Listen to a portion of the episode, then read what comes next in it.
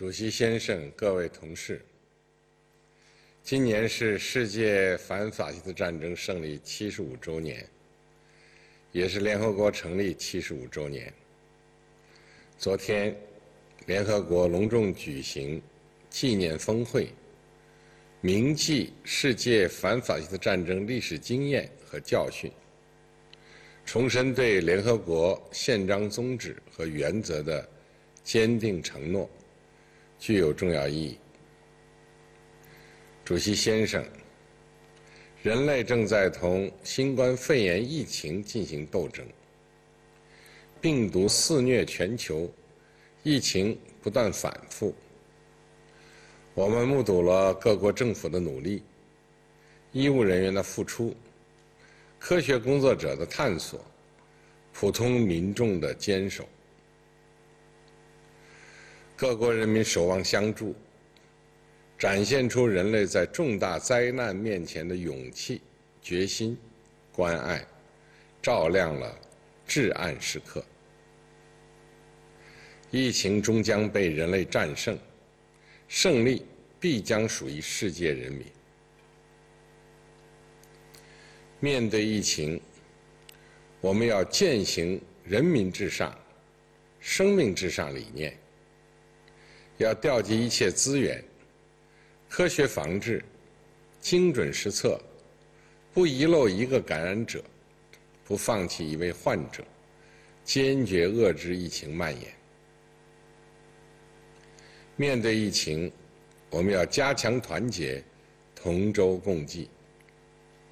要秉持科学精神，充分发挥世界卫生组织关键领导作用。推进国际联防联控，坚决打赢全球疫情阻击战，反对政治化、污名化。面对疫情，我们要制定全面和常态化防控措施，要有序推进复商、复市、复工、复学，创造就业，拉动经济。恢复经济社会秩序和活力，主要经济体要加强宏观政策协调，不仅要重启本国经济，而且要为世界经济复苏做出贡献。面对疫情，我们要关心和照顾发展中国家，特别是非洲国家。国际社会要在减缓债务、援助等方面采取及时。和强有力措施，确保落实好联合国2030年可持续发展议程，帮助他们克服困难。七十五年前，中国为赢得世界反法西斯战争胜利，做出了历史性贡献，支持建立了联合国。今天，秉持同样的担当精神。中国积极投身国际抗疫合作，为维护全球公共卫生安全贡献中国力量。我们将继续同各国分享抗疫经验和诊疗技术，向有需要的国家提供支持和帮助，确保全球抗疫物资供应链稳定，并积极参与病毒溯源和传播途径全球科学研究。中国已经有多支疫苗进入三期临床试验，研发完成并投入使用后，将作为全球公共产品，优先向发展中国家提供。中国将落实好两年提供二十亿美元国际援助的承诺，深化农业、减贫、教育、妇女儿童。气候变化等领域国际合作，助力各国经济社会恢复发展。主席先生，人类社会发展史就是一部不断战胜各种挑战和困难的历史。新冠肺炎疫情全球大流行和世界百年未有之大变局相互影响。但和平与发展的时代主题没有变，各国人民和平发展、合作共赢的期待更加强烈。新冠肺炎疫情不会是人类面临的最后一次危机，我们必须做好携手迎接更多全球性挑战的准备。第一，这场疫情启示我们，我们生活在一个互联互通。休戚与共的地球村里，各国紧密相连，人类命运与共。任何国家都不能从别国的困难中谋取利益，从他国的动荡中收获稳定。如果以邻为壑，隔岸观火，别国的威胁迟早会变成自己的挑战。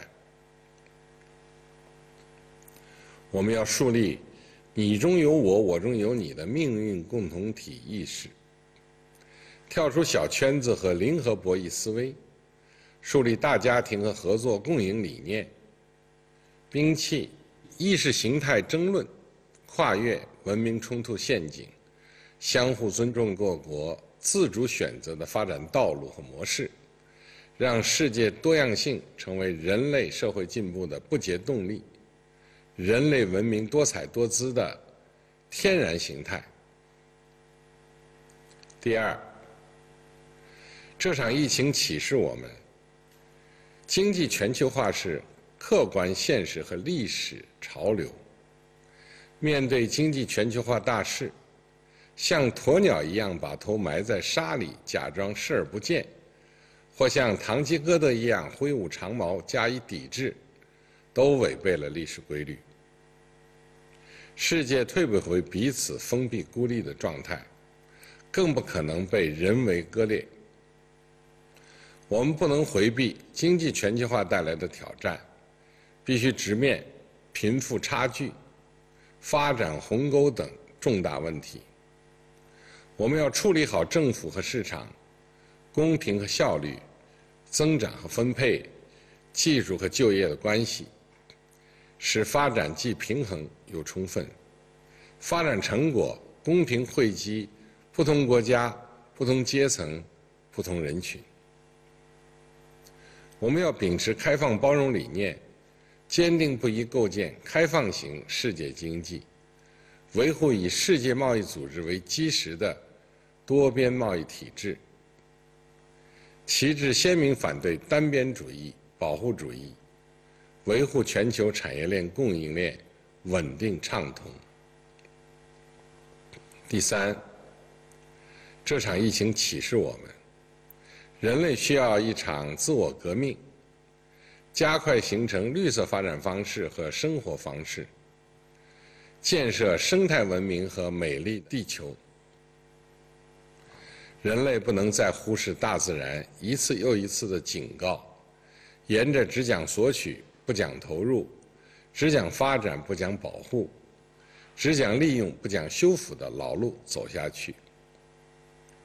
应对气候变化巴黎协定，代表了全球绿色低碳转型的大方向，是保护地球家园需要采取的最低限度行动。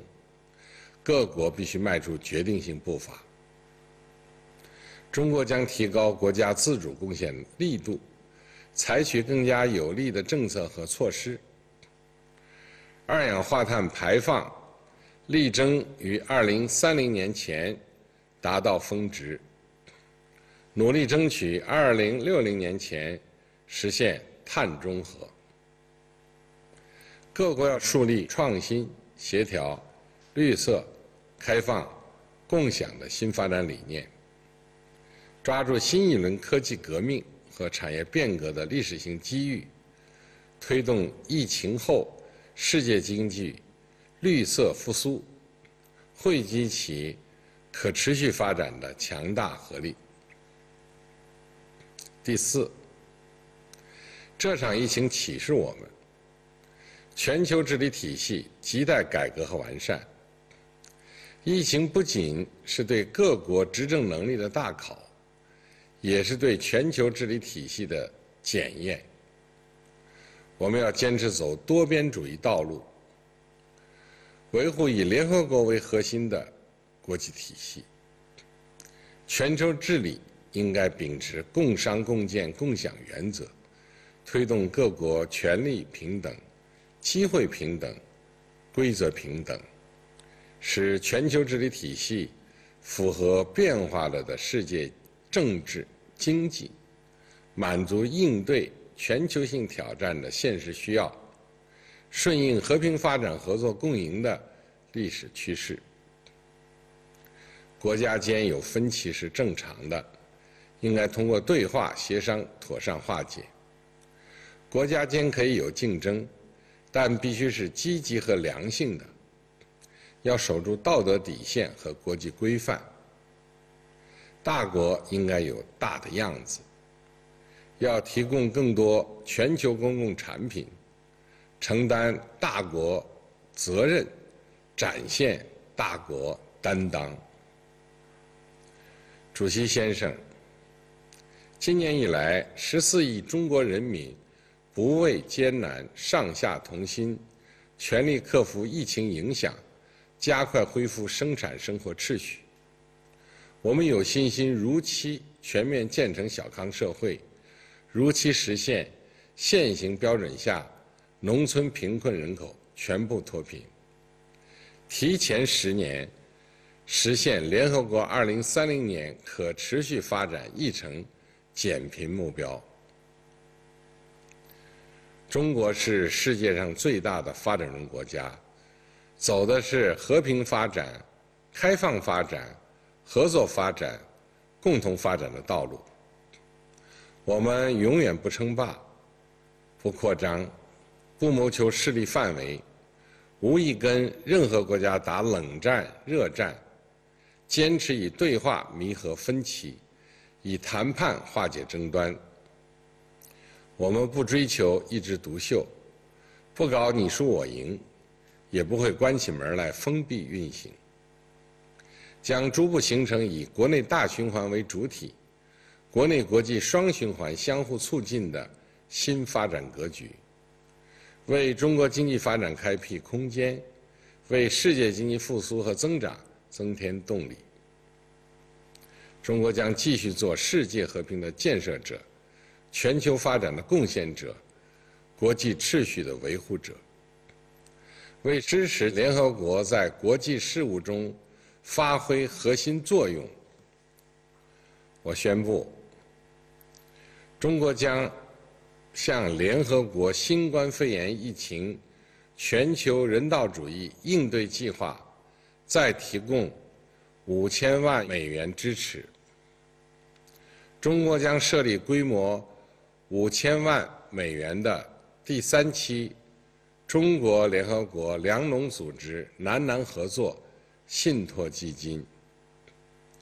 中国联合国和平与发展基金将在二零二五年到期后延期五年。中国将设立联合国全球地理信息知识与创新中心和可持续发展大数据国际研究中心，为落实联合国2030年可持续发展议程提供新助力。主席先生，各位同事。历史接力棒已经传到我们这一代人手中，我们必须做出无愧于人民、无愧于历史的抉择。让我们团结起来，坚守和平、发展、公平、正义、民主、自由的全人类共同价值，推动构建新型国际关系。推动构建人类命运共同体，共同创造世界更加美好的未来。